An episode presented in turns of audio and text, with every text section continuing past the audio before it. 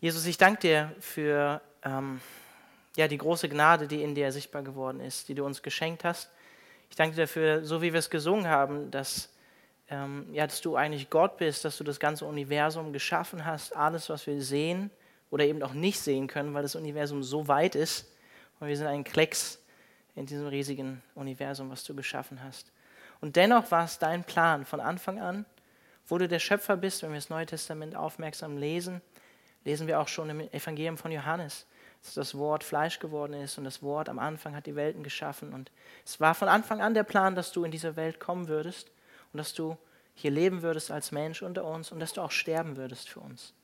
Und es ist einfach unbegreiflich, was du da getan hast. Und ja, wir werden dich in Ewigkeit anbeten und preisen für das, was du getan hast. Und wir sehen einfach so sehr deine Gnade und deine Liebe, deine Barmherzigkeit, deine Größe unfassbare Größe sehen wir auch in, diesem, in dieser Erniedrigung, die du, die du für uns auf dich genommen hast. So, so wunderbar, so unbegreiflich, Jesus. Wir danken dir dafür und wollen dich darum bitten, dass du unseren Glauben in dich heute Abend einfach stärkst durch dein Wort. Amen. Wir sind im neunten Teil angekommen zum geistlichen Kampf, hier am Mittwochabend. Ähm, es geht um die Waffenrüstung Gottes und wir haben jetzt den vierten Teil von der konkreten Waffenrüstung die Gegenstände, die wir anziehen sollen. Wie viele gibt es? Sechs, genau. Gibt sechs Stück. Wir sind bei, bei dem vierten Gegenstand, den wir anziehen sollen. Ähm, wir hatten den Gürtel der Wahrheit. Das ist die geistliche Bereitschaft, von der Paulus spricht, oder der Wachsamkeit. Ein Leben auf Grundlage der Erkenntnis der Wahrheit zu führen, die uns im Evangelium geschenkt ist. Auch ein Leben zu führen, was in Übereinstimmung mit dieser Wirklichkeit ist die uns durch Christus geschenkt ist. Und ich hatte da am Ende von der Predigt auch nochmal diesen sehr offensichtlichen Vergleich gemacht, dass der Teufel natürlich der Vater der Lüge ist, der im Gegensatz zu dem Vater der Wahrheit steht, nämlich Gott selbst, der die Wahrheit in Person ist, Jesus Christus, der auch von sich selbst sagt, ich bin die Wahrheit. Da hatten wir den Brustpanzer der Gerechtigkeit, über den hat der Lukas gepredigt. Gottes Gerechtigkeit, die uns geschenkt ist. Wir erinnern uns dran, das ist die Waffenrüstung Gottes. Es ist etwas, was uns Gott letztlich zur Verfügung stellt oder schenkt. Gottes Gerechtigkeit, wie es im Römerbrief heißt, die uns durch Christus auch zur Verfügung gestellt wird oder geschenkt ist. Und was macht so ein Brustpanzer? Der schützt natürlich hier unseren Torso, unsere inneren Organe, lebenswichtigen Organe und vor allen Dingen im biblischen Verständnis unser Herz. Und wenn ihr euch mit der Schrift ein bisschen auskennt, dann wisst ihr, das Herz ist so das zentrale Organ für alles in der Bibel. Also ein sehr wichtiges Organ, das Herz. Zentrum des ganzen menschlichen Seins sozusagen und auch der Beziehung zu Gott. Und davor bewahrt uns der Brustpanzer der Gerechtigkeit. Bewahrt uns auch vor dieser Ursünde des Teufels von Anfang an, nämlich dem Stolz. Weil wir können gar nicht stolz auf unsere eigene Gerechtigkeit sein, weil sie uns von Gott geschenkt ist. Letztes Mal haben wir uns die Schuhe des Evangeliums angeschaut oder die, die Schuhe, um Gürtel zu haben mit der Bereitschaft der Verkündigung des Evangeliums.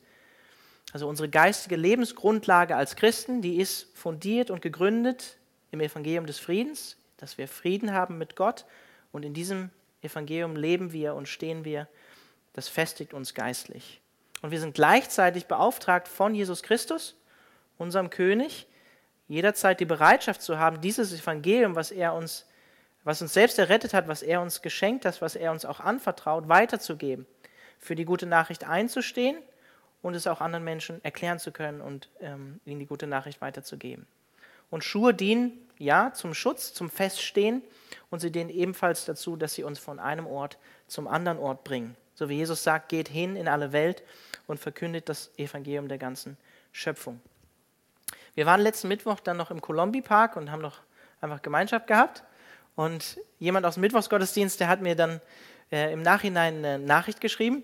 Da waren dann wir waren irgendwie so zu acht oder so im Colombi Park und dann kamen irgendwie zwei, drei Kanadierinnen auf uns zu und haben uns nach Zigaretten gefragt. Und wir haben ihnen dann ganz liebevoll versucht zu erklären, irgendwie, wo man vielleicht noch Zigaretten kaufen kann. Sind aber alle, alle acht nicht auf die Idee gekommen, ihnen zu sagen, hey, Zigaretten haben wir alle nicht, aber wir haben Jesus Christus. Den könnten wir ja auch mit dir teilen. Ist besser als Zigaretten. Haben wir aber nicht gemacht. Und sie hat mir geschrieben, hey Alex, wir hätten den Kanadiern heute Abend die nach Zigaretten gefragt haben, vielleicht tatsächlich das Evangelium weitergeben sollen. Vermutlich braucht es bei uns allen noch etwas, bis wir deine Worte, ich war auch dabei übrigens, ne, deine Worte in die Tat umsetzen. Beim nächsten Mal vielleicht ja dann Wie gut, dass Gott uns immer wieder eine Gelegenheit vor die Füße legt. Liebe Grüße und eine gesegnete Restwoche. Ja, das ist das, ne? Das muss man erstmal schalten, ne? Das Evangelium irgendwie, Gott einem, äh, gibt einem Optionen, das Evangelium zu, weiterzugeben und wir nutzen sie häufig leider nicht, ähm, wenn Gott uns die Gelegenheit gibt. Aber wie ich am Ende von der Predigt letzten Mittwoch gesagt habe, wir alle brauchen Gnade in diesem Bereich und auch die Gnade der Veränderung von, vom Heiligen Geist und auch den Heiligen Geist um, und die Erfüllung des Heiligen Geistes, um mutig Zeugen für Jesus Christus zu sein. Und heute geht es um den Schild des Glaubens und ich lese nochmal den Vers vor, Vers 16. Zusätzlich zu all dem, neue Genfer Übersetzung, ergreift den Schild des Glaubens, mit dem ihr jeden Brandfall unschädlich machen könnt, den der Böse gegen euch abschießt. Schlachterübersetzung. Vor allem aber ergreift den Schild des Glaubens, mit dem ihr alle feurigen Pfeile des Bösen auslöschen könnt. Ihr seht jetzt schon hier direkt am Anfang von Vers 16, man kann diesen Anfang vom Vers schon sehr unterschiedlich verstehen. NGÜ übersetzt zusätzlich zu all dem und die Schlachter übersetzt vor allem aber. Also betont irgendwie die Wichtigkeit von dem, was wir, was wir hier dann lesen im Folgenden. Luther übersetzt auch vor allen anderen Dingen. Manche übersetzen in allen Fällen oder unter allen Umständen auf jeden Fall den Schild des Glaubens. Und die Frage ist, möchte Paulus hier ähm, den Schild des Glaubens besonders hervorheben durch das, was er hier sagt? So im Sinne von, denkt daran, ganz wichtig, vor allem den Schild des Glaubens aufnehmen. Oder meinte er es doch eher, wie die neue Genfer Übersetzung hier das wiedergibt, zusätzlich oder äh, hinzukommt, ergreift den Schild des Glaubens.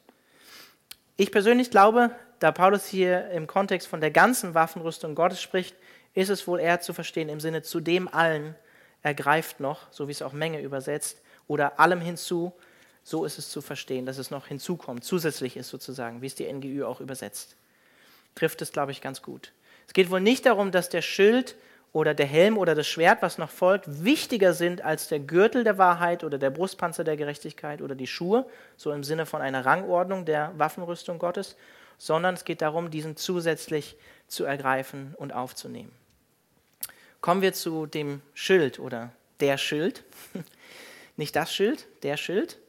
Es gab damals durchaus verschiedene Schilder in der Antike oder Schilderform, auch bei den Römern. Und Paulus spricht hier nicht von einem kleinen Rundschild, Aspis hieß das, sondern von einer, wie Menge richtig übersetzt, auch direkt Großschild, ein Langschild, also etwas rechteckig und länger, dem Tyrios oder Thyrios, dem Scutum in Lateinisch. Und dieses Schild war rechteckig und lang genug, um quasi, also mich vor allen Dingen als kleinen Mann, hinter diesem ganzen Schild den gesamten Körper abschirmen zu können. Ne? Und durch eine Krümmung, das war gebogen, so, und eine Krümmung in der Vertikale, in einer dreifach verleimten Holzschicht, hat dem Schild eine gewisse Stabilität gegeben und auch eine Schutzfunktion nochmal verstärkt. Und meistens war dieses Schild auch ummantelt mit Leder und der Rand von dem Schild war mit Bronze sozusagen abgeschlossen oder umrandet, damit es nicht leicht am Rand halt kaputt geht. Und vor dem Kampf, da gibt es auch eine Fußnote, falls in der NGÜ irgendjemand hier mitliest, äh, vor dem Kampf wurde dieses Schild häufig auch benässt, um die Brandgefahr halt eben, Kontext, ne, auch von brennenden Pfeilen zu verringern. Deswegen übersetzt die NGÜ hier auch, mit dem ihr jeden Brandfall unschädlich machen könnt, den der Böse gegen euch abschießt. Und da man halt den ganzen Körper sozusagen, den ganzen Leib dahinter verbergen konnte, scheint dem Schild, ja, das heißt dem Glauben, trotz meiner einleitenden Worte hier zu, äh, zu dem, was wie der Vers eingeleitet wird, trotzdem eine hohe Bedeutung zuzukommen, weil wir können den ganzen Körper, unser ganzes Sein dahinter schützen oder ver verbergen. Und der Schild steht hier in eindeutiger Verbindung natürlich mit dem Glauben, es ist das Schild des Glaubens. Und Glauben steht in der Bibel in enger Verbindung mit Gott. Und wenn ihr eure Bibeln kennt, wisst ihr, dass sehr häufig davon die Rede ist, dass Gott persönlich unser Schild ist. Wir lesen zum Beispiel in der ersten Stelle, wo das vorkommt, 1. Mose Kapitel 15, Vers 1, unser Glaubensvater Abraham, ähm, spricht Gott ihm zu, fürchte dich nicht, Abraham, ich bin dein Schild und dein sehr großer Lohn. 5. Mose, Kapitel 33, Vers 29. Wohl dir Israel, also jetzt schon die Nachfolger von Abraham, der dann noch umbenannt wird. Wer ist dir gleich, du Volk, dass du durch den Herrn gerettet bist oder gerettet ist? Er ist dein hilfreicher Schild und dein siegreiches Schwert. Eine der wenigen Stellen, wo Gott auch als Schwert, also eine aktive Kampfwaffe bezeichnet wird, nicht nur als Schild. Psalm 18, Vers 3 und Vers 31, euch wahrscheinlich am meisten bekannt. Der Herr ist mein Fels, meine Burg, auch Burg gibt ja Schutz, mein Retter. Mein Gott ist mein Fels, in dem ich mich berge, Schutz, mein Schild und das Horn meines Heils, meine sichere Festung. Und dann Vers 31, das Wort des Herrn ist geläutert, er ist ein Schild allen, die ihm vertrauen. Hier haben wir auch schon die Verbindung von Vertrauen oder Glauben und dem Schild und dem Schutz. Sprüche 30, Vers 5 ist sehr ähnlich und dann will ich auch mit den Beispielen abschließen. Alle Reden Gottes sind geläutert. Er ist ein Schild denen, die ihm vertrauen. Auch wieder hier die Verbindung von Glauben oder Vertrauen und dem Schild und dem Schutz. Der Umkehrschluss von den beiden letzten Versen, die ich gelesen habe, wäre, dass natürlich Gott, wenn wir kein Vertrauen in Gott haben und kein Glauben in ihn haben, dass er uns auch kein Schild und kein Schutz ist, so wie es auf eine besondere Art und Weise denen ist, die eben ihm vertrauen und die ihm glauben. Also Gott ist unser Schild, Gott ist unser Schutz, unsere Sicherheit, wenn wir glauben, dass er es auch tatsächlich ist, was uns zum Glauben bringt. Was genau ist eigentlich Glaube? Ist gar nicht so einfach, wenn man mal darüber nachdenkt, das zu definieren, was Glaube ist. Ist es so vielleicht das Hoffen auf das Beste, dass mir irgendwie das Beste im Leben doch noch begegnet, so eine positive Grundhaltung gegenüber dem Leben? Oder ist es einfach ein Glauben an die Existenz Gottes, dass Gott existiert und ich sage, ja, ich bin kein Atheist, ich glaube an einen Gott, der uns vielleicht geschaffen hat. Nach Paulus eine der wichtigsten oder eine der drei Tugenden, die uns gegeben ist. Ne? Glaube, Liebe, Hoffnung, kennt ihr aus 1. Korinther. Lukas hat es auch ähm, vorgelesen aus Römer 3. Der Brustpanzer der Gerechtigkeit Gottes wird uns zum Panzer durch Römer 3, Vers 28, durch den Glauben wird er uns zum Brustpanzer der Gerechtigkeit. Glaube ist scheinbar so wichtig, auch für Jesus Christus, dass Jesus Christus sagt, kleiner Glaube kann Berge versetzen. Kennt ihr alle die Stelle?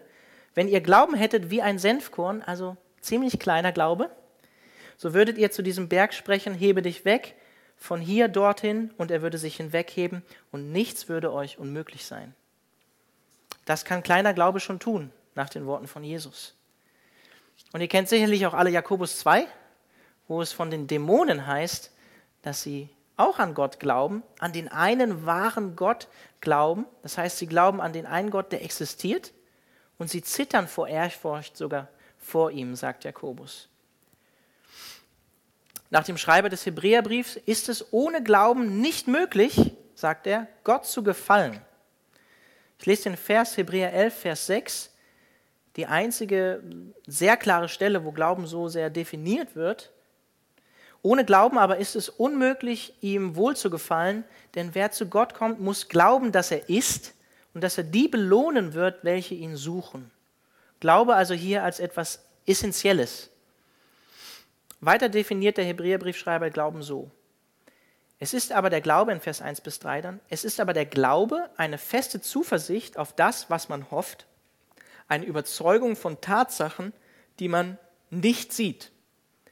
Durch diesen haben die Alten, also die unsere Vorfahren im Alten Testament, ein gutes Zeugnis erhalten. Ich lese übrigens aus der Schlachter. Durch Glauben verstehen wir, dass die Welten durch Gottes Wort bereitet worden sind, sodass die Dinge, die man sieht, nicht aus Sichtbarem entstanden sind.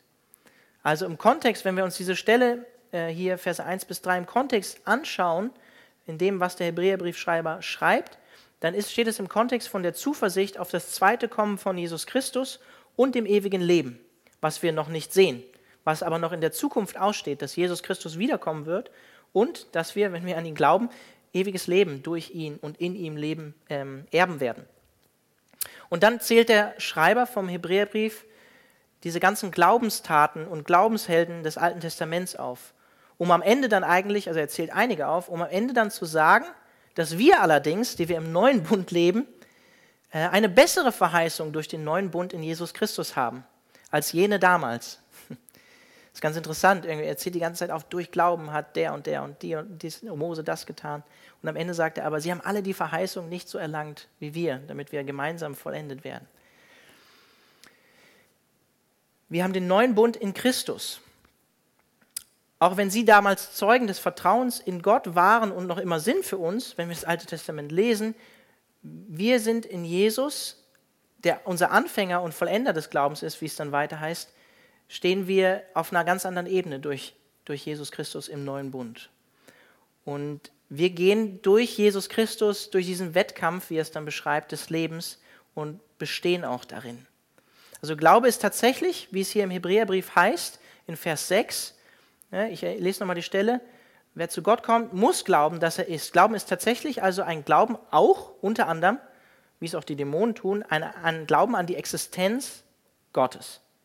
Aber es ist eben mehr als das. Es ist auch ein Vertrauen darauf, dass Gott wirklich gut ist und seine Verheißungen auch für mich persönlich Relevanz und Geltung haben. Selbst in dem Vers 6 von Hebräer 11 heißt es, dass er die belohnen wird, welche ihn suchen. Das hat auch mit der Zukunft zu tun. Es geht nicht nur darum, daran zu glauben, dass Gott existiert. Der christliche Glaube ist wesentlich mehr als das. Glaube ist mehr als einfach auch nur ein für wahr halten. Es geht letztlich darum, dass, dass wir Gott vollends von Herzen vertrauen. Davon sprechen auch die Begriffe, die für Glauben genutzt werden. Im griechischen Pistoio oder Pistis, was so viel heißt wie Glauben, Vertrauen, aber auch treu sein. Oder im hebräischen Aman, für festhalten, trauen, vertrauensvoll sein. Ich weiß nicht, ob ihr das überhaupt wisst, aber es liegt nah beieinander, Aman. Ähm, daher auch das deutsche übernommene Wort Amen. Amen, was so viel heißt wie wahrlich, gewisslich, fest, zuversichtlich. Oder im Lateinischen, wir benutzen das Wort, ne, das Credo, ein Glaubensbekenntnis, oder Credere, Glauben, kommt zusammengesetzt eigentlich aus den Worten Chor und Dare, also Chor das Herz und Dare geben, das Herz geben oder das Herz schenken. Vertrauen. Davon spricht Glaube. Gott zu glauben und ihm zu vertrauen, das war auch genau das, was Satan am Anfang, direkt am Anfang, direkt nach der Schöpfung in Frage gestellt hat. Und seitdem rüttelt der Widersacher immer wieder an, an diesem Grundvertrauen Gott gegenüber. Kannst du Gott wirklich vertrauen? Kannst du mir wirklich vertrauen? Meint Gott es wirklich gut mit mir? Erhält er mir nicht, enthält er mir nicht Dinge vielleicht vor? Ist er wirklich so gut, wie er sagt? Ich meine, schau dir diese Frucht an. Die ist doch echt schön. Wieso sollte Gott gesagt haben, die darf man nicht essen? Er hat doch alles gut geschaffen. Wieso sollst du die nicht essen dürfen? Wie steht es bei dir? Zu diesem Zeitpunkt, egal wie deine Umstände gerade sind, mit deinem Vertrauen, mit deinem Glauben zu Gott. Wie gepflegt sieht vielleicht dein Schild aus? Ölst du das auch mal ein, das Leder auf dem Schild, oder besserst du das mal aus? Kümmerst du dich um dein Schild? Und wir sehen hier im Hebräerbrief, Glauben ist im Alten wie im Neuen Testament gebunden auch an eine Person, ähm, nämlich Gott selbst.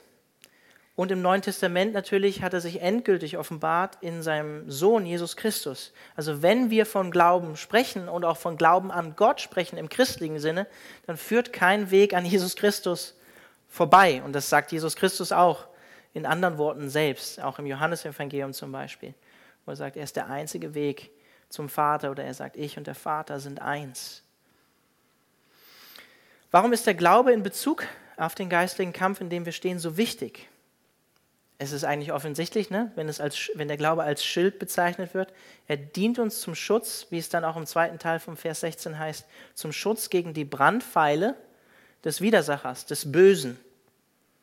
Und ich glaube, durch den Kontext, wenn wir die Stelle lesen, wird schnell klar, wer mit dem Bösen oder der Böse gemeint ist, nämlich der Teufel und in Vers 12 dann auch seine Diener, die gefallenen Engel oder die bösen Geister, wie es auch heißt wortwörtlich, die aktiv in dieser Welt sind und die dem Teufel in einer gewissen Art und Weise untergeordnet sind. Abgefallene Engel, die Böses in dieser Welt wirken. Und Paulus spricht hier von Pfeilen, die der Teufel auf uns schießt.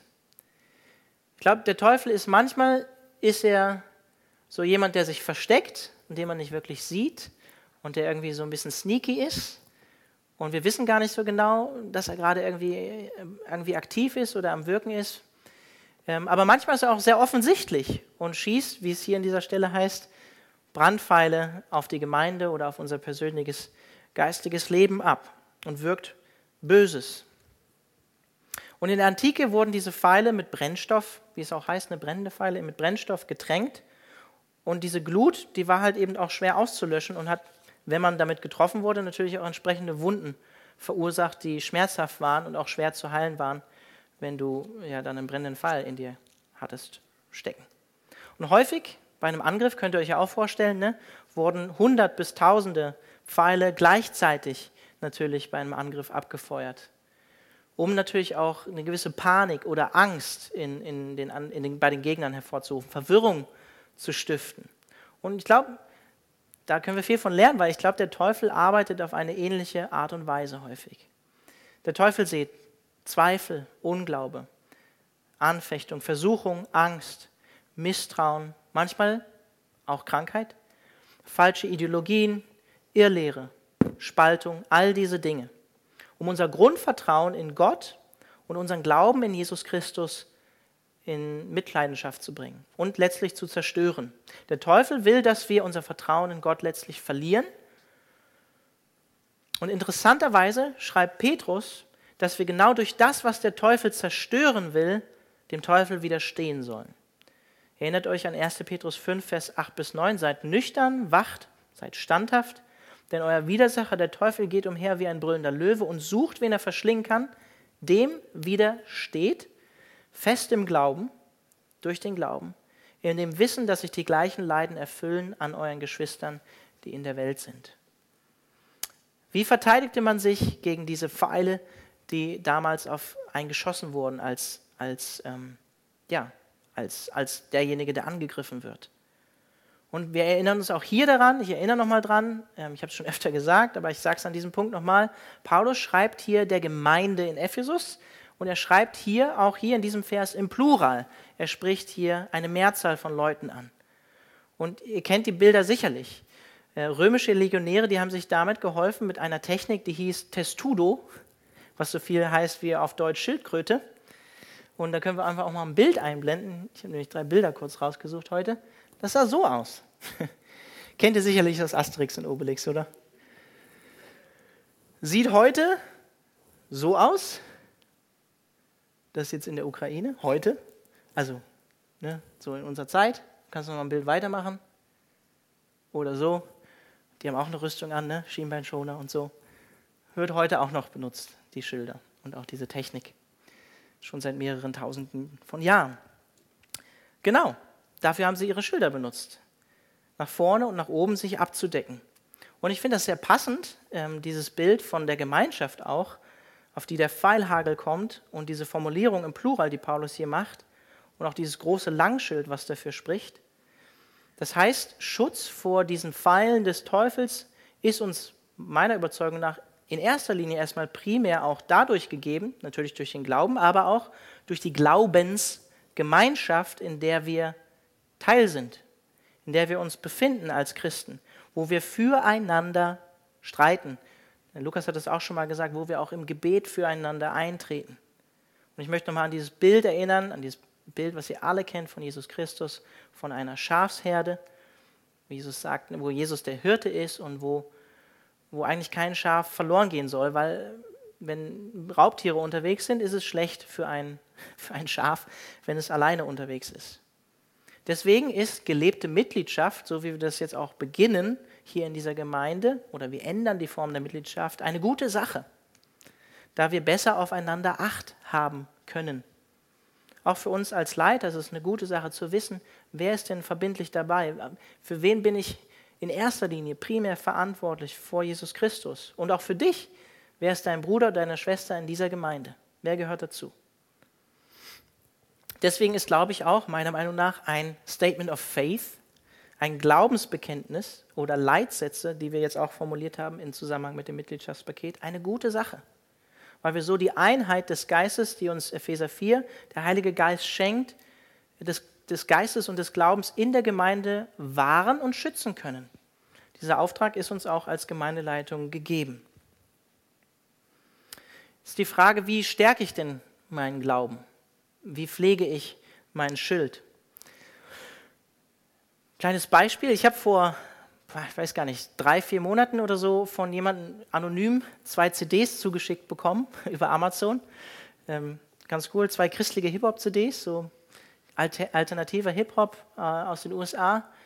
Ähm, ich höre eigentlich gar nicht so viel Hip-Hop, aber die CDs laufen eigentlich kontinuierlich bei uns gerade irgendwie in der, äh, im, im, Auto oder auch in der Wohnung hören wir die. Ähm, richtig cool, richtig coole Musik, finde ich. Auch eine schöne Mischung, so auch manchmal aus Dubstep und anderen Einflüssen. Wenn ihr nicht Dubstep wisst, wisst was das ist, der Herr segne euch. Ist okay. Ähm, halt gute Musik, aber auch richtig, richtig starke, richtig, richtig gute Texte. Ähm, und es ist jedes Mal so, gerade bei Hip-Hop, wenn, wenn es nicht zu schnell ist oder wenn man es sich öfter anhört, das ist wie eine Predigt, die du jedes Mal dir reinballerst, wenn du das hörst. Mit schöner Musik noch dazu. Kommt mehr an, sage ich immer, als von der Predigt, wie jetzt manchmal wahrscheinlich wie von mir jetzt hier vorne, weil da hast du noch die Musik dazu und die, die Reime und das geht halt, schnack, schnack, schnack, geht es halt in deinen Kopf. Ne? Kennt ihr? Kann natürlich aber auch ebenso gut sein, wenn ihr schlechte Musik hört. Ich meine, die Musik kann gut sein, aber ich meine schlechte Musik im Sinne von schlechte Texte. Das wird euren Glauben und euer Schild instabil machen. Ist auch klar. Oder Bücher, die ihr lest. Kommt immer darauf an, was vermitteln die für einen Inhalt. Filme, die ich sehe, die ich mir angucke, die ich mir reinziehe, womit ich mich fülle. Leute, mit denen ich mich umgebe. Stärken die meinen Glauben oder bringen die mich eher weg vom Glauben. Und versteht mich jetzt nicht falsch. Wir sollen natürlich Gemeinschaft haben mit, mit Leuten, die nicht an Jesus glauben. Ja. Aber äh, ja, wie lebst du Gemeinschaft mit Nichtchristen zum Beispiel auch? Wie eng ist es? Bringt es dich eher zu Christus hin oder bringt es dich vom Glauben weg?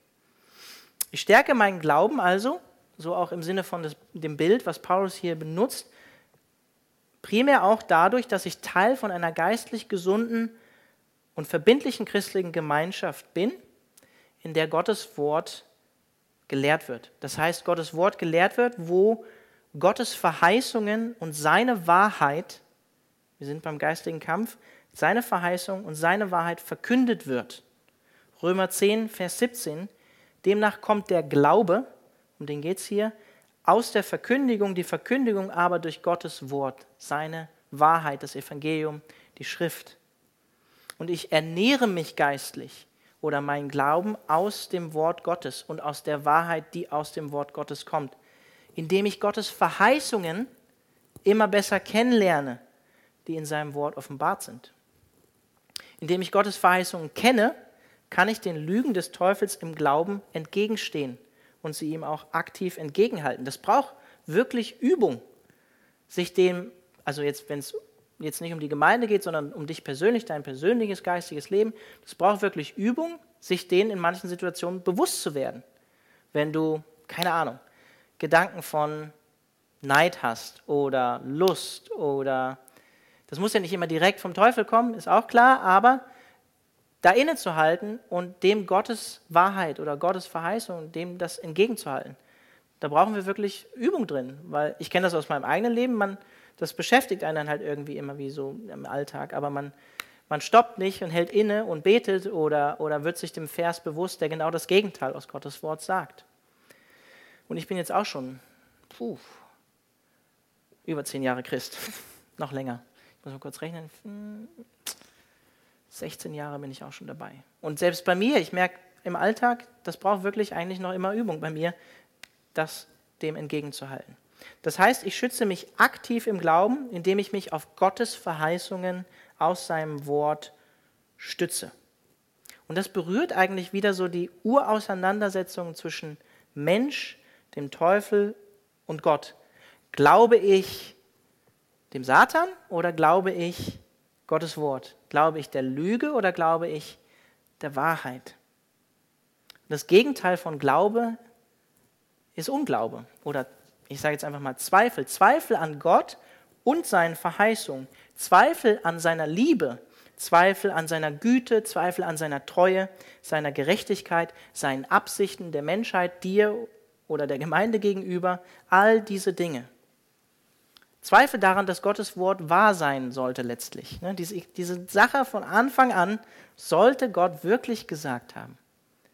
Darum dreht es sich letztlich im Kern doch irgendwie immer wieder. Und Gottes Wahrheit ist, du kannst mir vertrauen. Ich bin vertrauenswürdig. Ich habe dir meine Liebe erwiesen in Christus. Oder ich möchte es einfach jetzt mal runterbrechen, um euch ein Beispiel oder ein paar Beispiele zu geben für euch persönlich. Angst. Du bist geprägt von Angst. Gottes Wort sagt auch zu Abraham hier am Anfang, fürchte dich nicht. Es ist so häufig dieser Satz in der Schrift. Ne? Hab keine Angst. Jesus sagt, niemand kann dich aus meiner Hand oder der Hand meines Vaters reißen, die viel stärker ist als jede andere Hand. Oder du bist Versager. Gottes Wort sagt, du bist Überwinder in Christus. Oder ich bin ein dreckiger Sünder. Du bist heilig, geheiligt in Christus. Oder ich bin so alleine, ich bin so einsam, ich bin so armselig. Jesus sagt, ich bin bei euch alle Tage. Oder du fühlst dich ausgeschlossen, du bist aufgenommen in Gottes Familie, du bist sein Kind. Oder du fühlst dich vielleicht ungewollt. Epheser 1, du bist erwählt vor Grundlegung der Welt, sagt sein Wort. Oder ungeliebt, wissen wir alle. Wir werden häufig 1. Johannesbrief zum Beispiel, ich mag dieses Wort Agapetoi, als Geliebte, wortwörtlich bezeichnet, Geliebte in Christus. Oder du hast Heilsungewissheit. Wie Jesus sagt, niemand kann dich aus meiner Hand reißen. Was sein ist, ist sein. Und auch dem verlorenen Schaf geht er nach. Oder Versorgung. Du hast Zweifel an Gottes Güte, finanzieller Versorgung oder was auch immer, was für eine Versorgung, wo du Mangel hast. Hebräer 13, ne? ich werde dich niemals aufgeben, dich niemals verlassen. Oder das ähm, Vater unser, was Sam erwähnt hat, ich geb, wir beten für das tägliche Brot und bisher hat es mir immer gegeben. Ich glaube dir auch, sonst wärst du nicht hier. Über eine gewisse Zeit können wir auch ohne das tägliche Brot leben, aber wenn wir fasten zum Beispiel. Aber dein Vater im Himmel weiß, was du brauchst, auch in Matthäus 6. Er weiß, was wir brauchen, bevor wir es bitten. Oder Versuchung. Er mutet uns nicht mehr zu, als wir tragen können, sagt sein Wort. Ne? Oder Vertrauen eben dann in diesem Fall auf Hebräer, äh, Epheser 6, Vers 16, dass wir mit dem Schild des Glaubens tatsächlich alle Pfeile oder alle Brandpfeile des Feindes auslöschen können. Oder wenn es um deinen Selbstwert geht, der wird eben nicht bestimmt von dem, was andere Leute sagen oder was deine Vergangenheit ausmacht, sondern vom Evangelium, deiner Identität, die in Christus ist. All diese Dinge äh, erwähnt und auch nochmal betont, dass geistige Disziplin, auch jetzt in den nächsten fünf, fünfeinhalb Monaten, wenn du dir irgendwas vornimmst, wichtig sind, um den Glauben zu stärken oder zu erhalten. Also Gebet, Bibellese, christliche Gemeinschaft sind alles gute Dinge. Weiß ich, und da möchte ich einfach, ähm, ja, wie ich finde, mit ermutigenden, ermutigenden Worten von Jesus abschließen, dass wir alle versagen und auch schwach sind. Und ähm, ich glaube, wir können Mut fassen von dem, was Jesus Christus Petrus zuspricht. Und wir können, glaube ich, auch erkennen und wissen, dass er auch das dir und mir zuspricht, wenn er das Petrus zuspricht. Lukas 22, Vers 31 bis 32. Der Herr oder Jesus aber sprach, Simon, Simon, siehe, der Satan hat euer begehrt, euch zu sichten oder zu, ja, wie sagt man das anders, ähm, wie den Weizen. Ich aber habe für euch gebetet, dass dein Glaube nicht aufhöre. Und wenn du eins zurückgekehrt bist, so stärke deine Brüder. Und ihr erinnert euch, Petrus verleugnet Jesus dreimal. Und Jesus spricht dir schon in die Zukunft in Vers 32 und sagt, wenn du dann eins zurückgekehrt bist, nicht im Sinne von, hey, vielleicht kehrst du ja eines, mal zurück, eines Tages mal zurück. Nein, er weiß schon, er wird eines Tages wieder zurückkehren, weil er selbst für ihn und seinen Glauben gebetet hat, dass er nicht aufhört. Und ich finde es ermutigend, dass Jesus für uns betet dass er unser Fürsprecher ist. Und es ist auch ganz interessant, Hebräer 12, das nächste Kapitel von 11, wo es um die ganzen Glaubenshelden ging, ne? der ermutigt uns der Schreiber dann vom Hebräerbrief, nochmal, ich sag's, auf den Anfänger und Vollender, der, der unseren Glauben angefangen hat und der ihn auch vollenden wird, zu schauen, weil es letztlich derjenige ist, der deinen und meinen Glauben erhält. Ich finde das ermutigend, ja, dass wir auch in dieser Verheißung dass Jesus unseren Glauben erhält, ruhen dürfen. Das ist auch eine Verheißung, ne? dass er der Anfänger und Vollender unseres Glaubens ist. Und ja, damit möchte ich euch heute Abend schon auch entlassen und lade euch ein, mit mir zu beten. Lade das Lobpreisteam auf die Bühne ein. Jesus, ich möchte dich darum bitten, dass du äh, uns allen hilfst, uns als ganze Gemeinde, aber auch ganz persönlich, individuell, ähm, in unserem täglichen geistigen Leben nicht unbedingt auf die, auf die Brandpfeile zu schauen, die unser Leben treffen. All die Dinge, die uns immer wieder im Alltag und auch im Gemeindealltag einfach herausfordern oder auch, ja, auch müde machen. Dass wir nicht auf diese Dinge schauen, sondern dass wir auf den Anfänger und Vollender unseres Glaubens schauen. Und Herr, du hast schon vor Grundlegung der Welt, wie es Epheser 1 sagt, gewusst, dass wir deine Kinder sind und sein werden, Herr. Und ich danke dir dafür, dass du uns durch dein Wort dazu ermutigen willst, in diesen Verheißungen zu leben und auch in ihnen zu ruhen, dass du unseren Glauben erhalten wirst und erhalten hast bis hier an diesem Punkt. Und Herr, ich möchte dich darum bitten, dass da, wo unser Glaube aktuell vielleicht schwach ist oder wo er angefochten ist oder herausgefordert ist, dass wir mit dieser Schwachheit zu dir kommen und dass wir sie, dass wir sie im Gebet zu dir bringen und, und auch uns offenbaren, einfach vielleicht, wo, wo wir für unseren Glauben oder für uns beten lassen müssen. Herr, ich, ich danke dir dafür, dass du Petrus diese Verheißung gegeben hast, dass, dass du für den Glauben von ihm gebetet hast, damit sein Glaube nicht aufhört. Ich danke dir, dass das auch für uns gilt, Jesus, und möchte ich darum bitten, Herr, dass wir ja einfach durch diese Verheißung, die du uns gibst, gestärkt sind im Glauben. Ich danke dir für dein Wort und für all die Wahrheiten, die du uns in ihm geschenkt hast. Und ich möchte dich darum bitten, dass es nicht nur ein Wissen um diese Wahrheiten ist in unserem persönlichen Leben, sondern dass wir diese Wahrheiten wirklich leben und sie auch aktiv anwenden in unserem geistigen Leben. Und dafür brauchen wir wirklich auch deinen Geist. Dafür brauchen wir deinen Heiligen Geist, der uns an dein Wort erinnert, der uns immer wieder auch vielleicht an ein christliches Lied erinnert, ähm, an irgendeine bestimmte Textzeile, die uns wieder in den Sinn kommt und die uns einfach, einfach wieder zu dir bringt oder in unseren Gedanken wieder zurechtrückt, Herr. Ich danke dir für deine Gnade und dein Wort und danke dir dafür, dass du unseren Glauben angefangen und angefangen hast und auch vollenden wirst. Amen.